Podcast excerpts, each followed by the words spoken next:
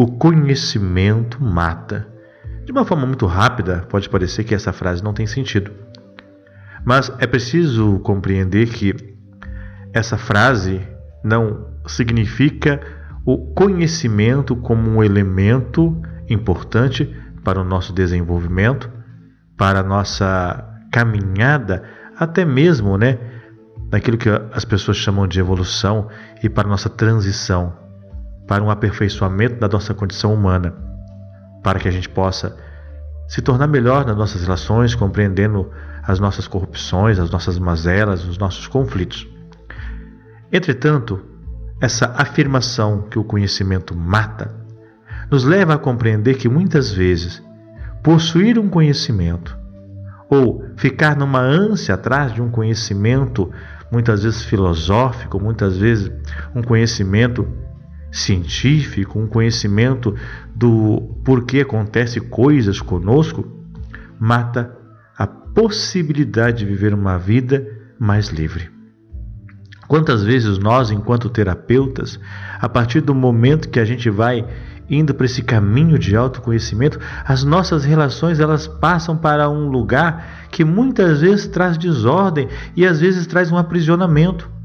Quanto marido, quanto mulher, muitas vezes a partir do seu conhecimento, a partir de sua experiência de estudos e de busca, quando vai para a relação, ao invés de curtir a relação, fica avaliando, fica tentando observar, traduzir cada elemento do comportamento do outro, ou tentando, né, muitas vezes ali entender as dinâmicas familiares daquela pessoa e deixa de viver um relacionamento.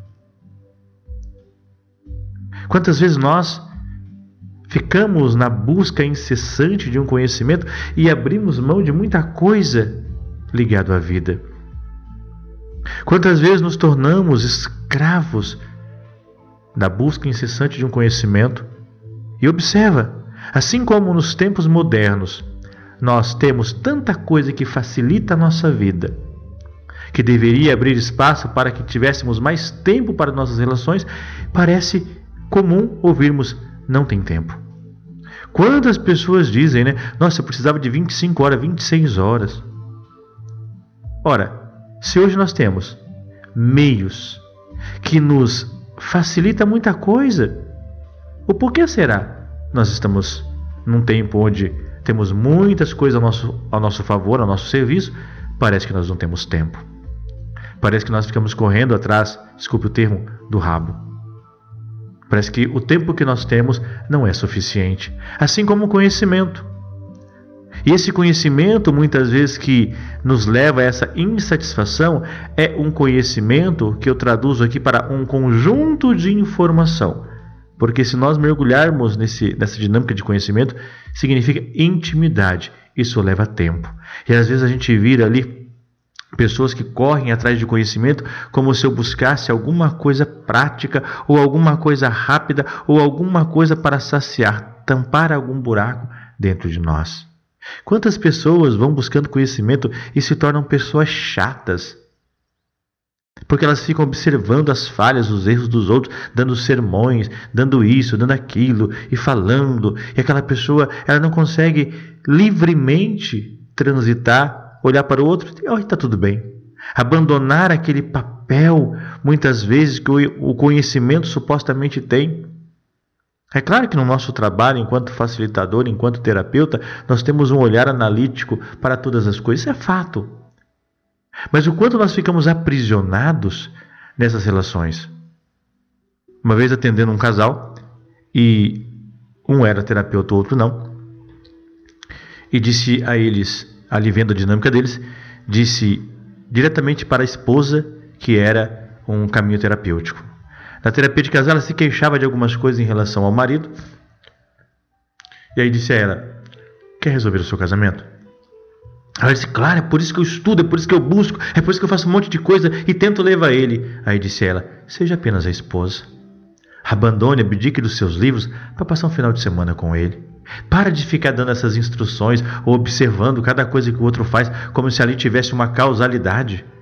Vai namorar, vai beijar na boca vai passear, vai fazer outra coisa. E muitas vezes nós ficamos escravos desse conhecimento. E veja, quantos de nós, e aí posso trazer aqui quantos terapeutas, quanto mais conhecimento vão buscando, quanto mais formações vão buscando, mais vão ficando congelado a sua história. Já percebeu isso? A pessoa vai conhecendo, ah, eu vou buscando isso, eu vou buscando aquilo, mas ela não sai para viver uma vida. Quanto mais informação, quanto mais conhecimento sobre eh, situações da vida dela, ferramentas que ela tem, mais aprisionada ela está numa vida.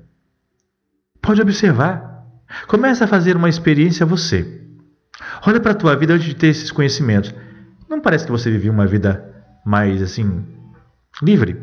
E depois, com o conhecimento, parece que ficou preso a esquemas, a roteiros, a situações que, ah, mas isso aqui, eu estou fazendo isso por causa disso aqui, aí está acontecendo por causa daquilo outro. Veja o quanto nós ficamos presos. Por isso que esse termo que eu trouxe aqui, o conhecimento mata. E talvez ele está matando a sua essência. Talvez ele está matando a sua capacidade de viver. Não estou dizendo aqui que não estudar, não buscar conhecimento, não ler, não é importante. Como esse áudio que a Aline trouxe para vocês aqui no grupo. Dessa busca desse estudo, desse conhecer, dessa busca. Mas assim como nas relações pessoais, na nossa dinâmica familiar, as coisas precisam ter ordem, cada um no seu lugar, também esse conhecimento tem que ter ordem, tem que ter lugar. Senão nós viramos ali pessoas com compulsão a alimentar. Mas essa, esse alimento, ele é muitas vezes para nutrir outras coisas dentro de nós. Uma coisa é a gente gostar de estudar. Eu particularmente gosto, não deixo de estudar, não deixo de buscar coisas de conhecimento, porque eu gosto de estudar. Entretanto, nós precisamos saber que tem momentos que eu tenho que abdicar tudo disso. Tem momentos que eu não quero saber de nada disso. Eu quero ser uma pessoa, até brinco, como as outras. Sair desse conhecimento analítico de ficar analisando ou vendo uh, as causalidades dos comportamentos, a do porquê. Não, só quero isso. E isso é importante. Mesmo que aonde nós estivermos, já contei isso para vocês algumas vezes. Uma vez ali a gente foi para um lugar retirado, a gente gosta de pescar, pescar é uma, uma paixão que a gente tem. E nós fomos pescar num lugar. E aí nós chegamos lá, né, tinha o cara, o guia lá que ia nos levar para o lugar. E aí, de repente, ele começou a falar da história dele, né? Ah, que ele estava com uns problemas e tal. Veja, aí depois ele perguntou, né? Ah, vocês trabalham com o quê? Eu brinquei com a disse, está vendo? A gente está no meio do mato e não adianta, a alma grita. Né? A gente explicou um pouquinho para ele, mas ali ao mesmo tempo eu fui mudando de assunto e vamos pescar, vamos pescar, vamos pescar, né? Claro, ali conversando um pouquinho com a pessoa, mas veja, Agora eu quero pescar. Agora eu quero sair desse movimento analítico de resolução para pescar. Eu quero aproveitar a vida, agora eu quero viver. Não quero mais entrar nesse modo automático de resolução. E às vezes isso pode parecer assim, ah, mas isso é algo maravilhoso, então eu estou precisando. Não, muitas vezes isso é um, é um, um grito para dizer, calma, para aqui. Só escuta e vai fazer outra coisa. E aí ele falou um pouquinho e depois logo a gente foi para o barco no meio lá do, do rio e ficamos lá e o assunto não foi mais tocado e pronto. E fomos pescar e fomos, fomos se divertir. É importante que você perceba isso. Isso não é simplesmente comprar um curso ou deixar de comprar. Eu já comprei muito curso que eu estudei um pouco, depois eu parei porque eu peguei o essencial que queria, está tudo bem. Ou ah, muitas vezes só para ver aquilo, a, a metodologia que a pessoa tinha. A questão não é comprar ou não comprar. A questão não é simplesmente você ter um conhecimento, mas o quanto você fica escravo do teu conhecimento. Quantas relações ficam difíceis a partir do conhecimento ali que você tem? Eu fiz um treinamento em 2007 com um professor lá em Fortaleza, um psiquiatra, e a gente estava fazendo uma, um treinamento de linguagem corporal, psicossomática com linguagem corporal. Ele dizia para nós, pessoal, quando vocês saírem do curso, quando vocês saírem do treinamento, não sejam pessoas chatas insuportáveis de convivência. Ah, a pessoa bateu o pé direito, o dedinho direito, tá com problema com o pai, que não sei o quê. Às vezes a pessoa levantou ali e bateu o pé, porque pronto, bateu o pé. Então às vezes a gente tem que sair desse lugar meio quase neurótico nosso. E às vezes a gente não percebe. Talvez você fale assim, ah, mas eu não faço isso com os outros. Mas às vezes nós fazemos isso conosco. Ah, porque eu estou sentindo isso? Deixa eu trazer uma explicação do porquê. Não, cara, estou sentindo porque eu sou humano e pronto, acabou. Qual é a resposta que eu dou para isso? Por isso é importante você perceber que às vezes ter conhecimento mata, mata a vida, mata o fluxo, mata o essencial, mata a simplicidade, porque a gente fica preso a uma cadeia de porquês. Por que isso aconteceu? Mas por que isso? E aí a gente não olha também para a vida real, como a vida acontecendo. Não é porque nós temos um conhecimento que as situações da vida, as contradições da vida, né, os contrários da vida, não vão chegar até nós. A diferença é que nós temos um possível conhecimento, uma possível forma estratégica ou amadurecimento emocional para que a gente consiga transitar de uma forma necessária diante daquele problema que surge. Então, quando a gente fala o conhecimento mata, é nesse sentido, de que esse conhecimento, muitas vezes, ele entra como uma barreira para a pessoa viver a vida. Porque ele fica ali colocando a pessoa num lugar, numa autocobrança, numa exigência, e é onde ela deixa de viver as coisas simples da vida. Coisas simples da vida. Tem gente que fala assim, né? Esse dia eu falava isso para uma pessoa, que ela disse: Olha, eu me perdi, não sei quando, sei o que, eu não era assim. E disse para ela: Sabe quando você se perdeu? Ah, quando? Quando você começou com esse caminho de autoconhecimento exacerbado, de querer entender tudo, saber tudo, e ali você se perdeu. Quando você não tinha esse conhecimento, você vivia uma vida mais livre, não ficava se importando tanto com as coisas que a pessoa fala, não tinha tanta essa ideia de que aí aquilo pode afetar ou disparar um gatilho meu. Percebe quantas coisas a gente vai criando e vai impedindo a gente viver uma vida mais simples? Então veja, cada um de nós devemos observar o conhecimento em si mesmo, na sua natureza, ele é bom. Por falta de conhecimento, muitas pessoas também se perdem. Mas esse conhecimento, ele tem que nos levar a viver uma vida. E queridos, eu vejo muitas pessoas que ficam escravos desse conhecimento e até para resolver o problema fica escravo, porque ela fala: Não, mas já, eu entendi tudo isso, eu sei de tudo isso, eu compreendi. Olha, sabe por que, que eu percebi agora? Eu percebi hoje que isso que aconteceu estava lá atrás ligado, quer dizer, ela vive escravo desse conhecimento que não permite que ela viva uma vida mais leve.